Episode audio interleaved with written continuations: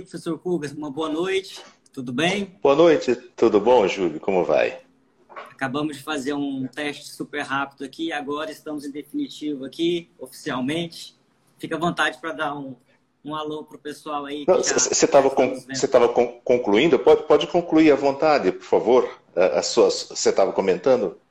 Eu estava comentando que as inscrições para os trabalhos no evento encerraram semana passada e a gente fez o levantamento, foi um sucesso. A gente vai ter mais de 200 apresentações de trabalhos, né? Em duas modalidades de pôster, pôster científico, voltado para uhum. pesquisa, uhum. investigações, pôsteres clínicos e uma novidade nesse evento que são os vídeos instrutivos, que é uma linguagem de comunicação que está aumentando, sendo bem difundida, uma linguagem um pouco mais moderna. Então, estamos super animados aí com a proposta de avaliação desses trabalhos diferentes, onde o público também vai poder votar. Então, tem, tem bastante novidade aí, vai ser, vai ser bem dinâmico aí. Essa é a, a última novidade aí da, da SBN. E aí te passo a palavra para dar as boas-vindas aí aos aos nossos congressistas, aos nossos membros da sociedade brasileira e o pessoal que acompanha o nosso canal aqui no, nas nossas lives. Maravilha. Bom, primeiro, Júlia, é, é, queria agradecer o convite né, feito por vocês, né, uh, principalmente a partir de um convite do professor Marco Húngaro, né, do, Arte, lá da USP de Bauru, uh, um grande amigo nosso. Uh, queria agradecer o convite é, a nós, externado, para que nós possamos comentar alguma coisa uh, e dar um, uma explanação daquilo que uh, nós temos trabalhado, principalmente em nível clínico, né, uh, sobre os anestésicos e a anestesiologia local em odontologia, né?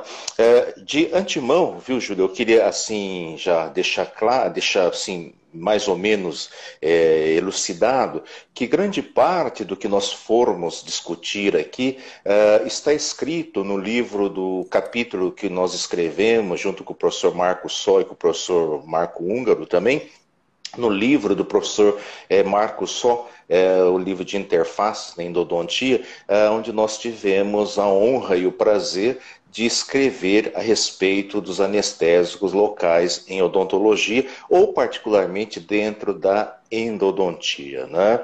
Uh, quando a gente fala em anestesiologia, né, em anestésicos locais, a primeira pergunta que as pessoas, os clínicos é, fazem né, é qual anestésico estaria mais indicado em termos de pacientes normais, né, é, em termos de endodontia, né, em termos de tratamento endodôntico. É, não tenha sombra de dúvida que os anestésicos é, mais indicados, soluções anestésicas mais indicadas, ainda recai sobre os derivados amidas, né, é, e, e, e particularmente a mepivacaína, a 2%, é, com epinefrina, nunca com norepinefrina, embora nós aqui no Brasil tenhamos a mepivacaína com norepinefrina, o mais indicado sempre é utilizar a mepivacaína com uh, epinefrina 1 para 100 mil. Né? Uh, e para casos assim atípicos, como por exemplo uma cirurgia perirradicular, uh, uma intervenção onde você necessita uma, uma intervenção mais duradoura, com período mais de tempo clínico maior, eu aconselharia que utilizassem a bupivacaína, que tem o nome comercial cirucaína ou neocaína, a 0,5% com epinefrina 1 para 200 mil. Então, em termos de pacientes normais, né, uh, nós temos que ter é, bastante, é, podemos indicar basicamente esses pacientes, esses, essas soluções anestésicas. Dentro da anestesiologia, Existem grandes estudiosos aqui no, no Brasil, o professor Volpato de Piracicaba, né, é uma referência é, ímpar em termos de, de, anestesiologia, o professor Eduardo Andrade, né, mas a gente tem uma visão assim bem clínica, né, onde nós trabalhamos dentro da faculdade, eu, eu sou ligado ao departamento de odontologia restauradora, na disciplina de urgências, né? Então nós pegamos bastante coisas atípicas ali, né? E uma das grandes é, dogmas que existe dentro da, da endodontia, existem muitas lendas, é, muitos dogmas que os cirurgiões dentistas, os endodontistas não sabem lidar. Né? O, primeiro conceito que se tem é o medo de se controlar a ansiedade daquele paciente. Já foi-se o tempo que o dentista, o endodontista, tinha a restrição de usar medicamentos que deprimissem aquela ansiedade. Claro, eu não aconselho, é, sem ter uma certificação, sem ter um preparo adequado, chegar a utilizar o óxido nitroso, ou alguns casos até injeção do propofol via intravenosa. Mas, grande parte dos casos, nós conseguimos resolver a ansiedade desses pacientes basicamente utilizando medicamentos rotineiros em clínica, é, em clínica médica, em clínica odontológica. Por exemplo, a primeira opção, quando você tem um quadro de ansiedade, ou que antigamente, antigamente é uma coisa, uma palavra estranha, mas é, algum tempo atrás, né, é, se falava sobre ansiólise. Hoje se fala o controle de ansiedade mínima, né? Para o controle daquele paciente que tem a síndrome do avental branco, a síndrome do white coat, aquele que ao falar um tratamento endodôntico, ele chega e começa a transpirar, tem um aumento da frequência cardíaca, não há necessidade de cair logo naqueles tarjas preta, usar um diazepam, etc. Grande parte, quase 40, 50% dos casos, a gente nós conseguimos utilizando apenas um antihistamínico. Bem, muitas pessoas pensam: puxa vida, eu vou usar um antihistamínico, um medicamento para alergia para o controle da ansiedade? Sim, porque os medicamentos eles têm um quadro que nós chamamos de é, efeito principal, efeito secundário e efeito colateral. Todos os medicamentos. Vamos pegar, por exemplo, o AS. O AS tem um efeito principal que é o analgésico. Ele tem como efeito secundário queratolítico, por isso que muitos medicamentos utilizados para uh, controle de fungos tem o ácido acetil salicílico junto. Em contrapartida, o ácido acetil salicílico ele causa também efeitos colaterais de gastrite. Né? Então nós podemos usar, vamos já, porque nosso tempo é um pouco curto, mas podemos usar o Dramin e o, ou o Plasil como inibidores daquela ansiedade, para o controle da ansiedade mínima, tá? Para o controle, para trazer um conforto ao paciente. Então, poderíamos utilizar uh, como medicamento pré-anestésico, pré-anestesia, usar o Dramin, né, o diminidrato ou, ou, ou, ou usar o Plasil, né, um comprimido à noite e um comprimido duas a três horas antecedendo o tratamento e intervenção odontológica. Quase 50%, 60% dos casos eu consigo ter um controle basicamente com esse medicamento, tá? Numa segunda instância, quando realmente o seu paciente tem um quadro de ansiedade maior, ah, vocês até podem me perguntar, mas o Dramin e o Plasil não são medicamentos antieméticos contra vômito? Na verdade, não. Eles são inibidores de receptores H1. Ele tem como efeito principal ser um antialérgico, por curiosidade né, é que ele tem um efeito secundário de depressão do sistema nervoso central e do, do sistema límbico ali que controla a, a, a, a crise de ânsia de vômito. Tá? Uh, se no der tempo, no finalzinho, vou comentar como controlar o vômito no, no, na endodontia. Uh, então, a primeira opção seria exatamente nós utilizarmos o Plasil ou o Dramin como medicamento pré-anestésico. Não tendo uma resolução, não tendo um efeito satisfatório adequado, nós podemos utilizar um antihistamínico, tipo a prometazina cujo nome comercial é Fenergan 25mg, prescrito da mesma forma como nós dissemos para o Plasil ou para o Dramin, prescrito uma hora antes, duas a três horas antes do, do atendimento e também à noite antes dele dormir.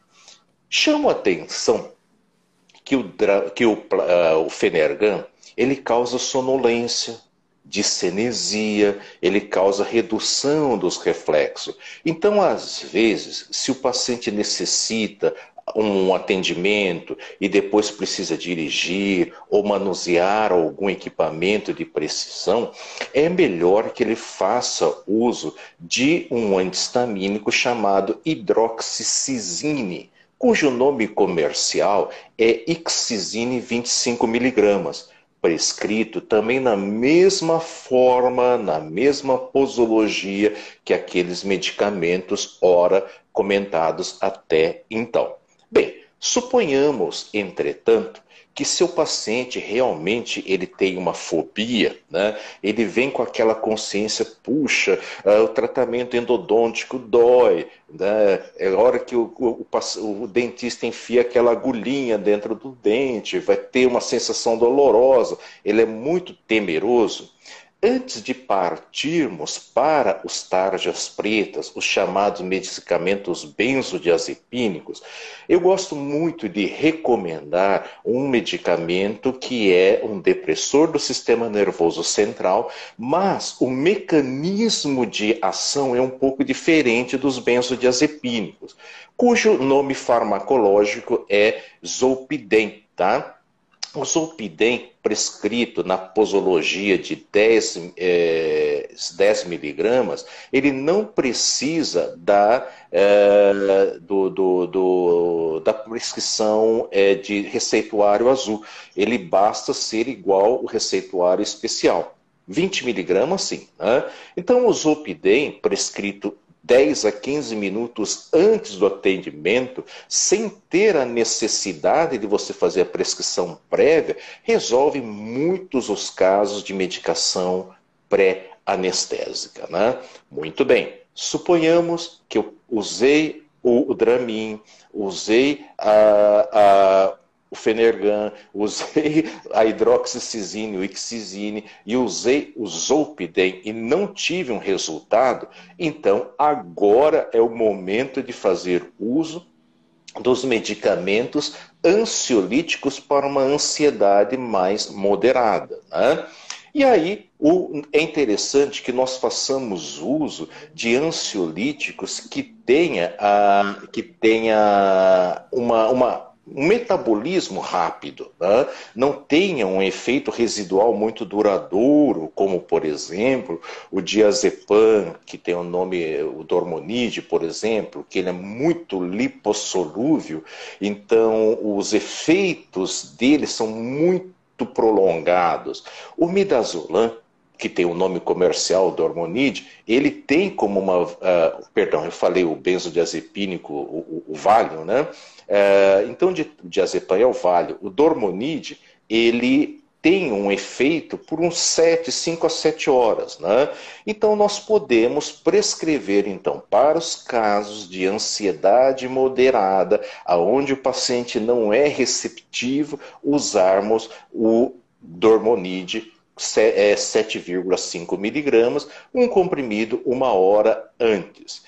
Por que não numa concentração maior? Tá? Porque ele é um depressor do sistema nervoso central. Se você for necessitar de um controle de uma ansiedade maior, eu aconselho fazer um sinergismo com a prometazina. Então, use o midazolam com a nossa prometazina, que é o Fenergan.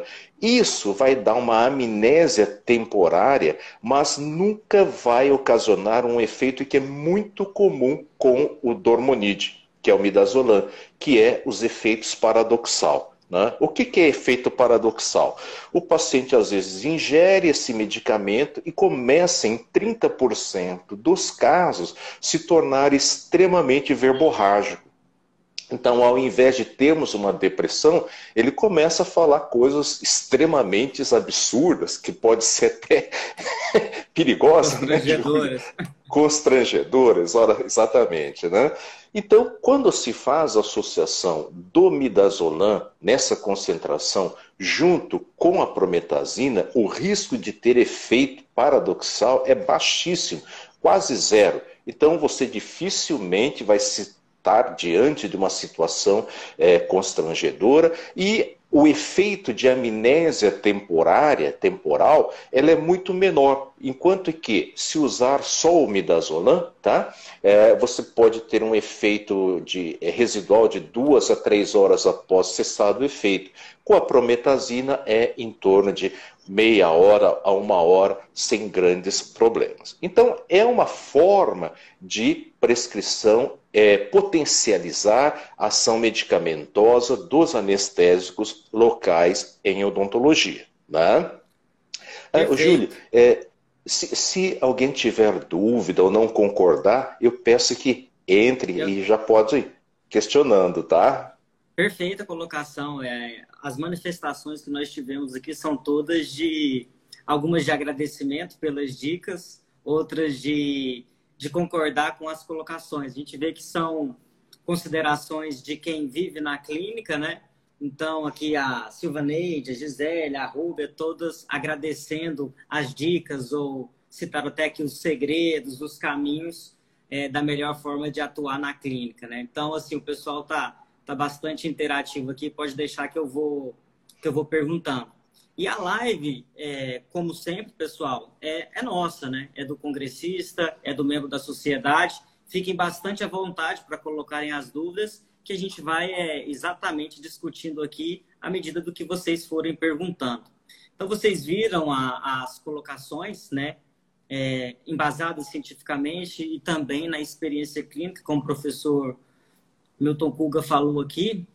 Muito disso está no, no capítulo do livro, né, que ele acaba de, de publicar, não de escrever, porque a escrita é todo um, um conjunto de conhecimento acumulado, né, professor?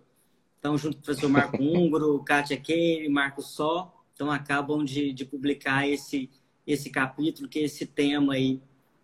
Um dos objetivos da nossa live também, Milton, professor Kuga, além de passar esse conhecimento, é justamente falar um pouquinho sobre os professores, né? Então a gente sabe que o professor ele é livre docente desde 2014, mas se graduou lá em 85, tem toda uma uma estrada e uma trajetória, né? Então hoje é professor na Universidade de Araraquara, mas trabalhou em uma série de outros, teve toda uma uma construção dessa trajetória acadêmica, dessa carreira para chegar aonde está hoje, né?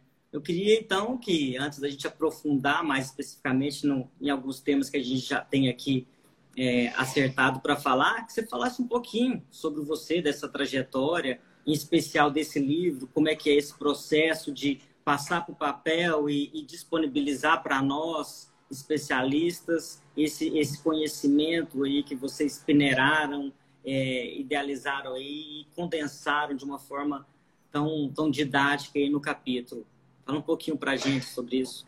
Sim, é, é, é, é, muito fácil escrever qualquer coisa quando está o professor Marco só, né, a professora Kátia e, a, e, a, e, o professor Marco Húngaro. Né? A gente vai no vácuo, vamos dizer assim. Né? A, a nossa carreira, quer dizer, eu, eu já tenho assim um, eu, um longo tempo de, de, de, odontologia, né? formei algum tempinho atrás, alguns anos atrás, né? Uh, sou da época que uh, a Gates Glidden era a grande inovação da endodontia, estava né? começando a instrumentação progressiva, né? não se falava nada de, de, de outros métodos uh, de, de de instrumentação a não ser os manuais. Né? a, a, minha tese, a, a, minha formação, viu, Júlia, é meio complicada, que eu não entendo bem até hoje. Né? Até eu brinco com as pessoas, porque eu fiz minha especialização, meu mestrado na área de endodontia. Né? Uh, a minha, a meu, meu doutorado foi em área de cirurgia e traumatologia bucomaxilo, onde eu tive assim um, um professor orientador, professor Tetu Okamoto, já falecido. No meu mestrado também foi o professor Alceu Berbert, que foram dois inspiradores para a minha vida profissional, né? E depois o meu pós-doutorado foi em dentística restauradora, né? E curiosamente eu comecei a dar aula como professor de terapêutica, né? de, de farmacologia. Então, na verdade, ficou uma coisa meio complexa. Né? Hoje eu sou ligado à disciplina de urgência dentro da, da Faculdade de Odontologia de Araraquara e participo do programa de dentística restauradora. aonde a gente desenvolve né, uma grande parte. Eu, como eu sempre falo, eu não sou pesquisador, né, como o professor Marco Ungar, o professor Estrela, a equipe de vocês aí, eu sou um professor clínico, né, trabalhei muito tempo na, na área clínica, em, nas, na, instituições privadas, depois fui para uma autarquia municipal, na faculdade de odontologia lá da, de Santa Fé do Sul, né, e depois acabei indo já um pouco mais adiantado de, na idade para Araraquara, né? Essa foi minha trajetória, né? Então a, a gente tem assim uma, uma visão, né? Eh, recentemente a gente escreveu, nós escrevemos um capítulo de um livro que vai ser publicado uh, provavelmente no início do ano que vem pelo, na, na editora, na livraria Editora Santos, uh, onde, onde o, o, autor, né, o coordenador, falou assim: Puxa, Kuga, mas você não escreveu nada sobre farmacodinâmica, é, farmacocinética, lá, o que, que é as divisão. Você escreveu um capítulo essencialmente clínico. Né? Eu falei assim, olha, meu, meu caro, o que acontece é o seguinte, hoje em dia a, a velocidade de informação tem que ser rápida. Né? Mais do que você ficar decorando o, as divisões de fármacos, etc., é importante você saber como utilizá-lo e onde procurá-lo. Né? Então, essa visão que a gente tem feito no, no nosso perfil, né, como clínico, fui um clínico, trabalhei clinicamente em consultório durante muito tempo, né, uh, e, e, curiosamente, no, no, na última época, antes de eu me dedicar integralmente à carreira universitária, eu só atendia paciente com fobia. Era até engraçado que, que por isso que uh, nós acabamos estudando muito sobre uh, o controle de ansiedade. Né? Vou só fazer uma, uma intervenção aqui, porque é exatamente uma das colocações de uma, de uma congressista aqui, de uma membro da sociedade, a, a Helena Rocha, ela falando sobre os pacientes bipolares e com ansiedade, que na pandemia tem aumentado muito isso. Sim, Se você quiser sim. aprofundar um pouco nisso, as diferenças na, nas nossas abordagens, fica à vontade. Isso, a, a, a, gente tem que ter cuidado muito com, com os, a, a, partir do novo normal, né, em termos, primeiro, que nós não sabemos os pacientes que hoje têm Covid ou não, ou que tiver alguma insuficiência respiratória, tá? Então, todo paciente que tem história pregressa de casos de enfisema pulmonar ou comprometimento pulmonar, seja pela Covid, a gente tem que evitar alguns anestésicos. Por enquanto, eu aconselho evitar a prilocaína com felipressina, cujo nome comercial é Citanest. Por quê? Porque a prilocaína, ela tem, embora tenha uma grande parte de metabolização em nível hepático, grande parte dela também é metabolizada em nível pulmonar, aonde ela é transformada em ortotoluidina. A ortotolidina se incorpora à molécula de hemoglobina, formando ortohemoglobina, evitando ou reduzindo significantemente a respiração celular. Então, todo paciente que tem insuficiência respiratória ou ele tem que ser atendido por algum problema e teve história pregressa de é, é, problemas respiratórios, evitem utilizar a prilocaína, tá? Em contrapartida, em contrapartida, nós temos um outro problema. Como hoje muitas pessoas têm lá, ficam é, atemorizadas ou começam a tomar alguns antidepressivos, não estou falando ansiolítico, Ansiolítico é diferente de antidepressivo. O que, que é antidepressivo? Fluoxetina, né, a, a venlafaxina, todos esses medicamentos, qualquer paciente que fizer uso de antidepressivo, você deve evitar medicamentos anestésicos que contêm catecolaminas adrenérgicas. O que é catecolaminas adrenérgicas? São o, o epinefrina a norepinefrina e, e a, a, a, epinefrina e a norepinefrina. Por quê? Porque os medicamentos antidepressivos, duloxetina, fluoxetina, venlafaxina, tá? Todos esses medicamentos têm como principal principal mecanismo de ação evitar a destruição ou reduzir a recapturação, como se diz, das catecolaminas adrenérgicas.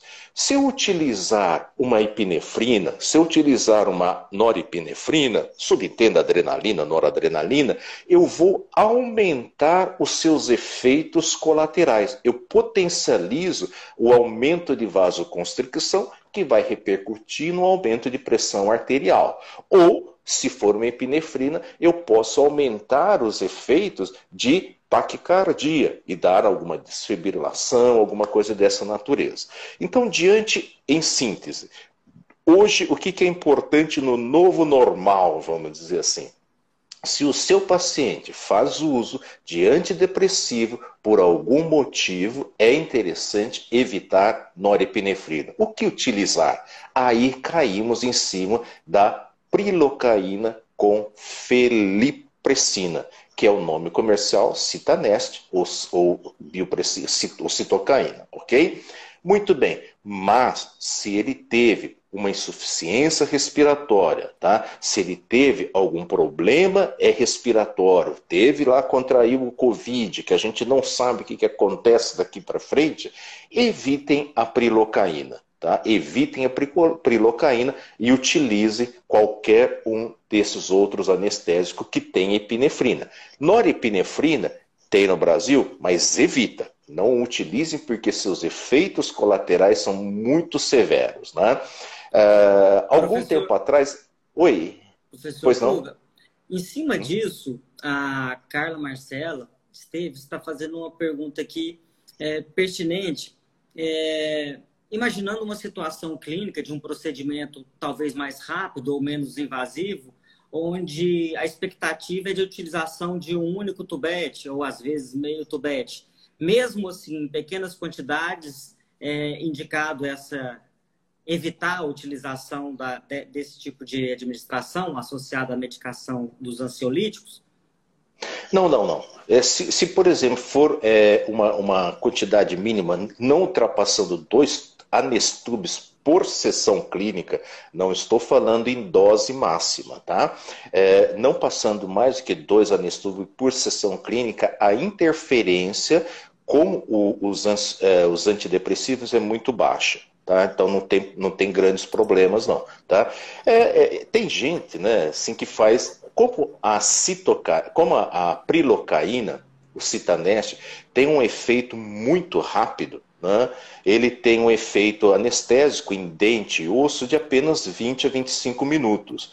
Então, se eu tenho que fazer um procedimento que demore duas horas, etc., eu tenho que fazer várias repetições anestésicas. Aí que começa a ter o problema de, de outras interações medicamentosas. Né?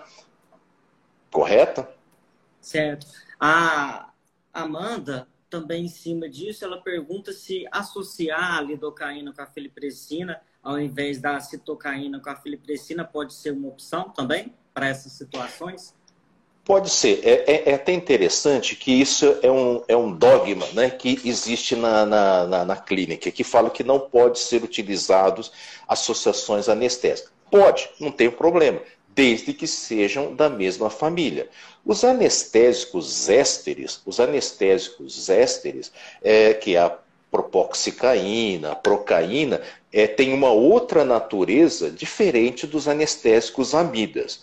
Os amidas é a lidocaína, que tem um efeito inflamatório grande. Ou seja, ele causa vasodilatação, por isso que ele é rapidamente metabolizado, ok? Com o intuito de melhorar a, a, a, o efeito da lidocaína, criou-se a mepivacaína, que é irmão da lidocaína. Só que a mepivacaína e a lidocaína, eles são irritantes, principalmente ao redor dos tecidos conjuntivo muscular. Por isso que se você acidentalmente injeta a solução anestésica é próximo a uma fáscia muscular, o paciente começa a relatar dor pós-operatória. E aí você fala, puxa vida, foi por causa do trauma da agulha. Não, é por causa da inflamação é, da, daquele tecido conjuntivo ao redor do músculo. Com o intuito de melhorar essa compatibilidade biológica, mudou-se a fórmula da Lido, da MEP, para criar a Prilo. Só que a Prilo, quando melhoraram a compatibilidade, ou seja, 40% menos tóxica do que a Lido e a MEP, piorou o efeito anestésico dela. Né? Embora ela seja um, um, anestésico mais compatível biologicamente, o efeito anestésico dela piorou. Foi aí que mudaram novamente a fórmula da, da prilocaína, criando-se a bupivacaína. Só que aí criou-se um grande problema. A bupivacaína ela tem um efeito anestésico vasoconstrictor por até 3 a 4 horas e um efeito analgésico em tecidos moles de 12 horas. Aí começa um grande problema para nós. Tá? Tem um amigo nosso, professor Arthur Aranda, lá de, de, do México, ele usava uma frase muito interessante, que ele falava que poupa é que nem mulher, perdoa, mas não esquece. o que, que eu quero? O que, que ele, eu ficava pensando, o que, que ele quer dizer com isso? Até que um dia eu entendi e uso muito essa frase para entender o que, que a bupivacaína causa.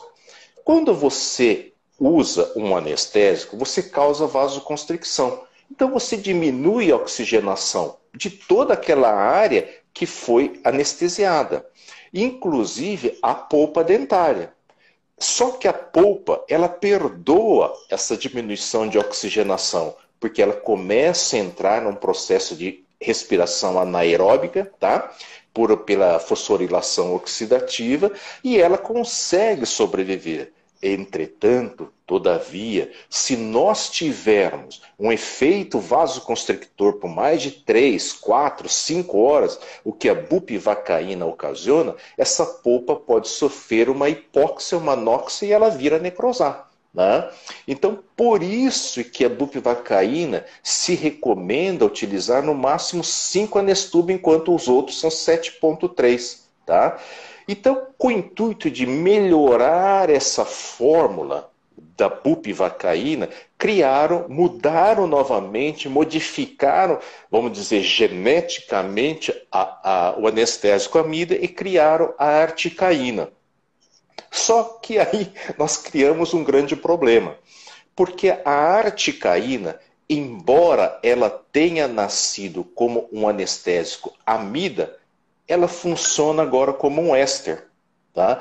E aumenta um pouco a sua toxicidade né, em nível é, nervoso. Tá? Então, por isso que quando a gente injeta um anestésico próximo ao alveolar inferior, ele gera uma inflamação né, é, ao redor na, na, na, do, do nervo alveolar inferior, causando uma parestesia. Por isso que nesses casos, quando se detecta uma parestesia com devido à articaína, é fundamental nós utilizarmos um anti-inflamatório potente, dexametasona, não somente o complexo B, tá? Tipo o etna, etc. Por quê? A etna ela é útil para os casos de parestesia traumática, mas não da articaína. Em contrapartida, a articaína tem uma, um, um detalhe muito interessante. Como ele é um anestésico derivado amida, mas como ele funciona como um éster, ou seja, ele não é metabolizado no fígado, ele é um grande anestésico para os pacientes que têm hepatopatias, cirrose, é, hepatite, é, transplantados, etc. Né? Então, a articaína é muito útil para pacientes que têm hepatopatias, mas ela também tem um grande problema. Qual que é o grande problema? Ela tem um enxofre na molécula dela. Então, todo paciente que é alérgico ao enxofre, subentenda-se, sulfa, é, tintas, tinturas, etc., não deve ser utilizado a articaína, tá? Então, esses anestésicos aí, eles podem ser associados, inclusive a articaína, relembrando que a dose máxima de injeção simultânea para todos os anestésicos é em média 7,3 anestúbios, com exceção da bupivacaína, devido àquela história que eu comentei, que é 5 anestúbios para um paciente de 60 quilogramas é, de peso, tá? Então okay. pode ser associado. Excelente, professor. As manifestações aqui de agradecimento são várias aqui, ó. A Lorena Garrido comenta aqui que o senhor é uma enciclopédia ambulante e, e, e vários outros aqui. Professor Henri Herrera, te saudando lá de Salvador, você falou aí do, do colega do médico e, e ele está lá de El Salvador acompanhando aqui também a live. Então, que maravilha, um grande abraço a todos. São várias as manifestações. A Gisele e a Helena tinham perguntado da arte caindo e você acaba de responder. Antes da gente passar para o próximo tópico, recapitulando a, as associações do, dos anestésicos, o Eduardo Caldas ele pergunta se a associação do Zopidem com Fernegan é uma, uma boa associação. Não existem estudos é, que, que potencializam, que dizem que existe uma potencialização do zolpidem com a prometazina, tá? com o fenergan, tá? Eu desconheço. Mas é, não existe antagonismo, tá? Porque os mecanismos são diferentes. Entretanto, Eduardo, o, o zolpidem ele funciona muito bem uh, sozinho, não tendo a necessidade de potencializá-lo e os seus efeitos colaterais não são tão acentuados quanto o dormonide, quanto o midazolam. Então não haveria essa necessidade de associar para potencializá-lo. Tá? É, veja que eu recomendo usar a, o, a, o midazolam numa concentração menor para ser potencializado com com a prometazina. Por quê? Porque o midazolam, ele é um benzodiazepínico, você já precisa da notificação especial de receita tipo B, tá? Então, ele já tem seus efeitos colaterais mais acentuados. Então, para evitar uma, uma dosagem maior, que eu aconselho associar com o, a prometazina, tá? Ok, ótimo. Vamos passando para os próximos tópicos, então, porque senão a gente não, não fala nem metade do que a gente tinha pensado em começar, né? Lembrando, o objetivo da live ele não é esgotar nenhum assunto, é a gente discutir aqui de uma forma descontraída, introduzir os assuntos e, e até o congresso a gente fica conversando com vários professores. No evento a gente tem a oportunidade de, de aprofundar um pouco mais nas nossas palestras. A Andrea se, se Estava falando aqui que chegou atrasada, queria que a live fosse salva. Todas as nossas lives são salvas. Ficam no nosso IGTV, no canal aqui do Instagram. Então, pode indicar para quem perdeu alguma ou não assistiu alguma outra, pode buscar os nossos canais e também no formato de podcast. Então, quem tiver o hábito de escutar no fone, fazendo uma outra atividade, fique à vontade. Então, André, fica tranquila, vai ter oportunidade de assistir tudo aí. Professor Pulga, a gente falou da condição especial, né, de um paciente uma condição especial que foi da COVID, do, dos que utilizam antidepressivos. Mas a gente tem uma série de outras condições do, de um paciente comprometido sistemicamente. Eu queria que você falasse um pouco das, dos principais cuidados com esses pacientes, essas, é, é, essas principais situações onde eu preciso ter um cuidado, uma atenção especial na hora de selecionar e executar a minha anestesia local. Correto. Bom, é, para ser didático, uma vez que a gente tem um tempo muito restrito, né, é, eu diria assim, que na dúvida, na dúvida, né, é, sempre seja prudente. Né? É, quando o pessoal fala ah, asa 1, asa 2, asa 3, asa 4, e muitas pessoas nem entendem o que, que é asa. Né? Então, é, na dúvida, seja prudente. É, o que é ser prudente? Se não tiver, não lembrar o que for usar aquele anestésico, né, a primeira coisa que se indicaria seria utilizar a lidocaína 2% na, com epinefrina na concentração 1 para 200 mil. Mas é muito difícil ou praticamente não se encontra essa concentração aqui no Brasil. Comercialmente, por uma estratégia comercial, somente é utilizada a lidocaína 2%, 1 para 100 mil. Então, para sermos didáticos e, e relacionarmos assim rapidamente algumas indicações terapêuticas, a, ah, a, ah, a primeira coisa, pacientes gestantes. Pode ser anestesiado? Pode. Não deve utilizar vasoativo? Lenda. Deve para evitar a disseminação. Qual anestésico? Lidocaína 2%, 1 para 100 mil, no máximo 2 anestubes por sessão clínica. Ok? Na paciente em que ela é hipertensa e é gestante, podemos usar com muito cuidado a prilocaína com filipressina, mas não mais do que um a dois tubetes. Tá? Então, nós podemos usar em gestante lidocaína a 2% com epinefrina 1 para 100 mil. Para procedimentos mais invasivos, podemos usar a mepivacaína a 2%, 1 para 100 mil. Lactantes, pode ser usado qualquer anestésico, porque o trato gástrico do, do, do, do, lactante ele destrói tanto o anestésico, mesmo porque ele não é absorvido por via gástrica, por isso que não existe anestésico é, para, ingerir, tá? porque o suco gástrico, o ambiente gástrico destrói os anestésicos e ele também destrói é, praticamente todo o vaso, vaso ativo. Né? Pacientes com hepatopatias, problemas hepáticos, articaína a 4% com epinefrina 1 para 100 mil pacientes com problemas renais, pacientes mesmo com hemodiálise ou paciente apenas com insuficiência renal controlada, o anestésico é a articaína. Por quê? Porque a articaína, ela nasceu amida, mas ela comporta-se como éster. Então ela é metabolizada no plasma em fragmentos muito pequenos, em partes que é fácil de ter a filtração é, é, glomerular. Então, para pacientes com insuficiência renal, insuficiência hepática, a articaína.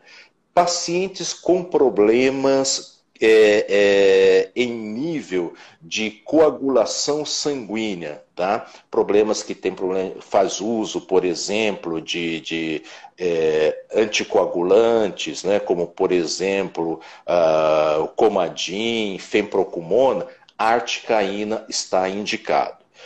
Pacientes alérgicos a enxofre, tá? Pacientes alérgicos a enxofre, qualquer anestésico menos a articaína.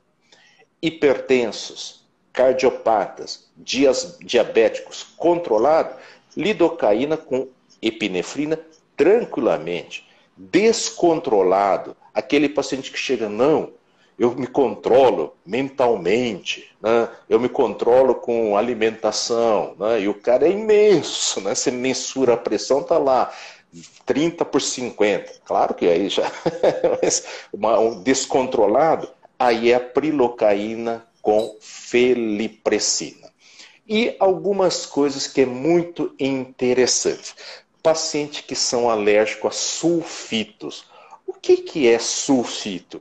Sulfito, o metabisulfito de sódio, ele é um conservante de alimentos e também é um conservante de vasoativo tipo catecolaminas adrenérgica.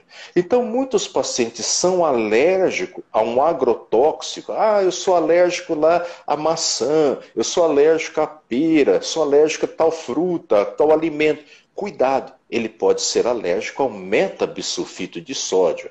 Então, nesse paciente que é alérgico ao metabisulfito de sódio, não use anestésicos com epinefrina ou norepinefrina. Utilize o citaneste, que é a prilocaína. Pacientes alérgicos a dermocosméticos. Ah, sou alérgico a maquiagem, sou alérgico a shampoo, condicionador tá? de cabelo, eu sou alérgico a creme hidratante. Esses medicamentos, essas substâncias, ele tem o parabeno. O parabeno, ele é um conservante do agente anestésico.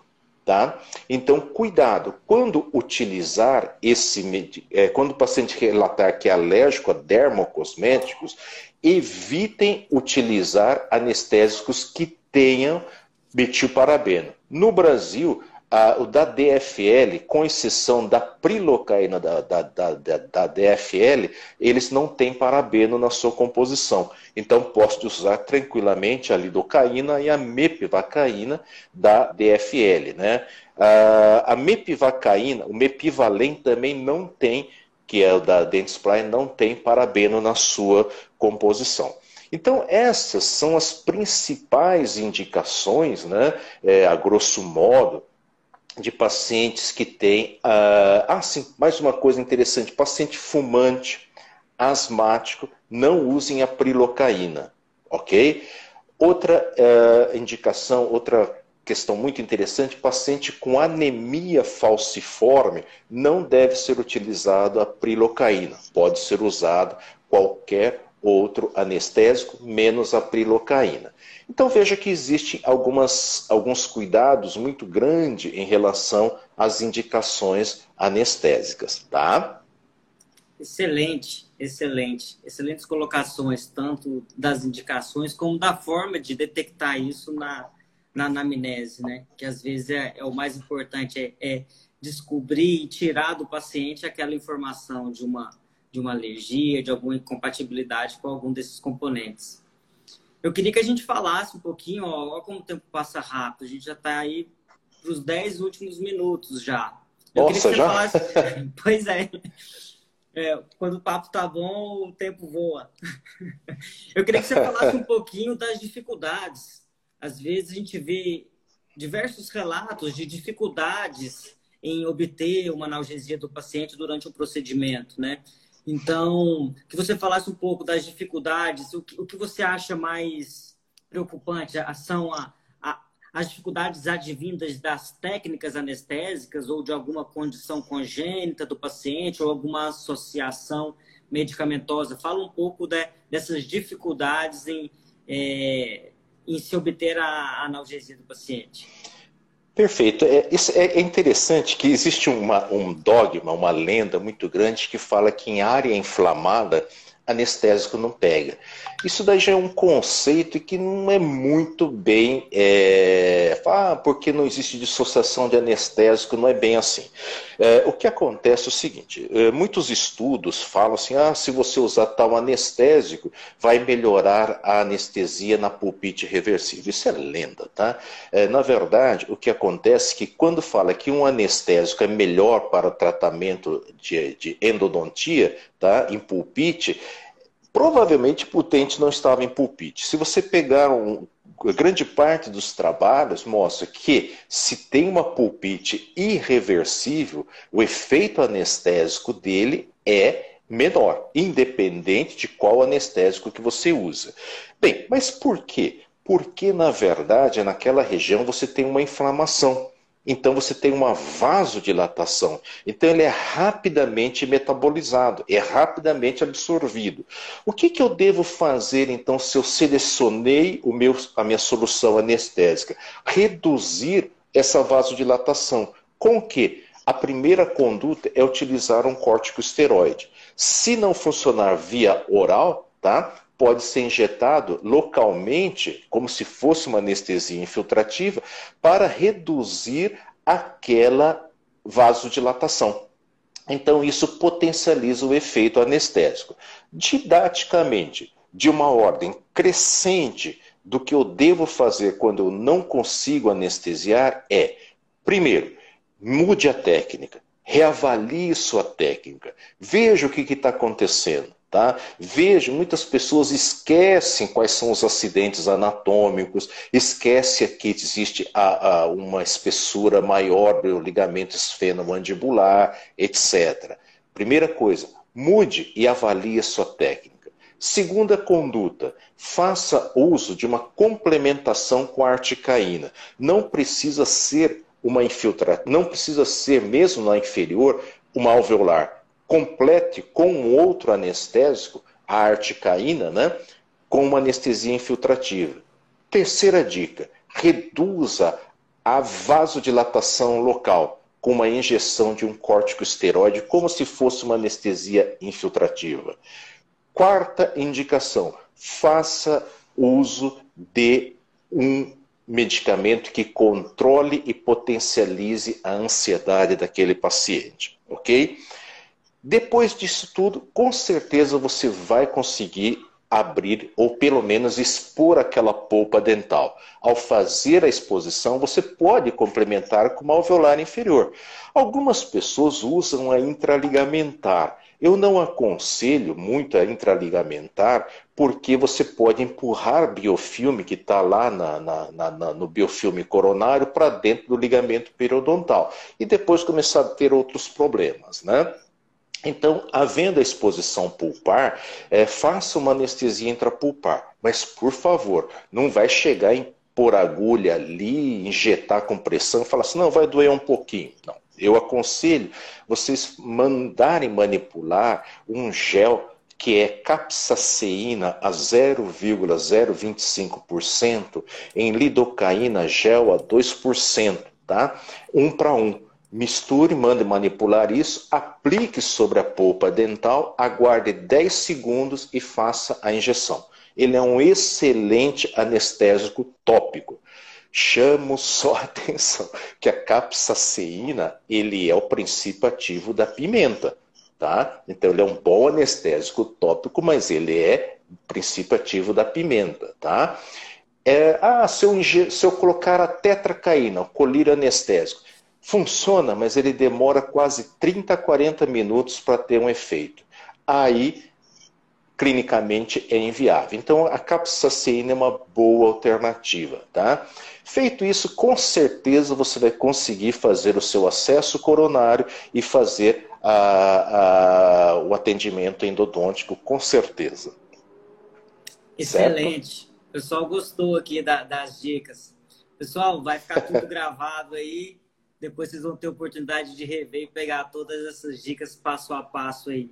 É... Eu queria lembrar ao pessoal que está assistindo que a gente tem um canal do Telegram também da SBN e após todas as lives a gente está subindo um material indicado pelo professor que está ministrando a live. Então depois o professor Kuga vai passar para a gente algumas referências e a gente vai deixar disponibilizado essas referências para consulta lá então assiste a live, consulta o material que o professor Kuga vai deixar no nosso canal do Telegram. É só acessar o link da bio e cair direto no canal do Telegram. Tem bastante gente lá aproveitando aí desses conhecimentos. Professor Kuga, a gente está indo para a parte final já. A gente tem mais cinco minutinhos. A gente teve aqui duas colocações da Carla e da Rúbia também, falando que tem o hábito de antes de executar o procedimento anestésico, fazer uma administração prévia de dexametasona. Estão perguntando o que, que você acha disso. Sim, se for uma finalidade para potencializar uma ação anestésico, né, com uma, uma, uma finalidade de diminuir a vasodilatação de um processo já instalado, ela é válido.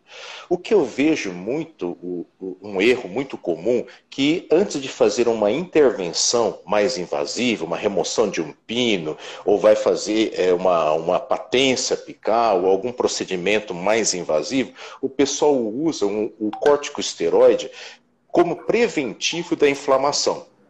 aí é o que a gente discute. Eu recomendo fazer uso da de um antihistamínico junto com o corticosteroide. Por quê? Se você quer prevenir uma inflamação, então quais são os primeiros mediadores químicos da inflamação? São a histamina. Né? o corticosteroide vai bloquear a fosfolipase lá adiante onde ele já permitiu começar a inflamação. Então, se você tem o intuito de prevenir uma inflamação, de evitar uma dor pós-operatória, de um processo mais invasivo maior, então faça uma associação junto do corticosteroide. Eu, particularmente, recomendo a prednisona e não a, a, a dexametasona, tá? Meticortem 20mg, junto com a prometazina, que é o Fenergan 25mg. Porque somente a dexametasona ou a prednisona vai permitir que esse processo inflamatório inicie para permitir uma, um bloqueio lá mais adiante. Então, como medida preventiva de inflamação, de dor pós-operatória, para ter um conforto, faça associação antihistamínico com corticosteroide para potencializar um efeito anestésico, para reduzir aquela vasodilatação, aí sim somente o corticosteroide funcionaria. Excelente. O Robson está perguntando aqui, é, naquela indicação da, do corticoide injetável, ele queria mais ou menos uma, um parâmetro de dosagem um quarto de tubete. Então, o que, que nós fazemos? A gente injeta uma infiltrativa ali, mesmo sendo inferior, tá? Pega esse anestube e preencha com um, um corticosteroide, a dexametasona 4mg, tá? que vem em ampola, e injeta um quarto de tubete do anestube somente. Já é o suficiente para potencializar e produzir uma vasoconstricção, uma redução da vasodilatação que teve pelo processo inflamatório. Tá? Ok. Pois bem, temos apenas dois minutos, o tempo voou. A gente tinha aqui em pauta falar um pouquinho sobre interações medicamentosas com, com as medicações mais utilizadas rotineiramente, mas eu acho que a gente não vai ter tempo. Eu queria ter esse tempo aqui para te agradecer imensamente em nome do professor Marco Húngaro, que é o presidente da nossa sociedade, em nome do professor Júlio Gavini, que é o vice-presidente, em nome do professor Estrela, que é o presidente de honra do nosso congresso, em nome do professor Daniel, que está na administração geral aqui do congresso. Então, todos aqui te agradecendo imensamente por ter aceito o nosso convite, vir participar com a gente aqui dessa sequência de atividades até a gente chegar no nosso congresso. Muito obrigado. Te passo a palavra para fazer as suas considerações finais e já digo que foi um prazer te, te conhecer virtualmente espero ter oportunidade de conhecer pessoalmente em breve. Com certeza. Primeiro, obrigado a todos, né? É, eu, quem quiser saber assim alguma coisa mais detalhada, eu aconselho ler o capítulo do livro do professor é, Só, como eu disse, escrever com o professor Marco Só, com o professor Marco Húngaro, com a professora Cátia, fica muito fácil, né? De ser escrever qualquer coisa, né? É, eu, eu não sei, se, acho que eu posso falar isso. É, algum tempo atrás, acho que uns dois meses atrás, um mês atrás, eu gravei uma uma, um, um YouTube para o Conselho Regional de Odontologia. Está lá no YouTube é, uma aula que a gente dá sobre medicamentos em pacientes especiais, em situações especiais. Fica a dica aqui para assistir, é do Conselho Regional de Odontologia é, do Rio de Janeiro. Está lá no YouTube a aula disponível, livre para ser assistida também. E queria agradecer a todos, eu fico muito honrado de participar de uma, de uma, de uma conversa com pessoas tão eminentes, né, ex-alunos, colegas, mas principalmente participar, né, como eu disse, eu não sou pesquisador, eu sou um clínico, né, uh, muito modesto ainda, porque nem se compara aos grandes clínicos aí. Um, e... um, clínico, um clínico com mais de 200 artigos publicados, pessoal. então, é, é uma satisfação muito grande, Júlio. Um grande abraço a todos, ao professor Marco Ungro, professor Júlio Gavini, ao professor Estrela, né? E todos aqueles que estiveram presentes aqui. Muito obrigado a todos pela oportunidade. Todos têm é, o, meu contato ali, é, pode passar, disponibilizar. O meu e-mail é miltoncarloscuga.hotmail.com, tá? Estou sempre à disposição para aquilo que eu souber responder, senão a gente vai pesquisar. tá, tá bem, Júlio? Muito obrigado. Uma satisfação estar essa noite aqui contigo. É um prazer enorme. Pessoal, fique atento ao canal do Telegram. O professor Kuga vai mandar o material que a gente vai disponibilizar lá para vocês. Um abraço, pessoal. Obrigado, Kuga. Opa, obrigado. Um grande abraço a todos, Olavo, Adirso, todo o pessoal que esteve aqui conosco, professores, até mais. Um grande abraço.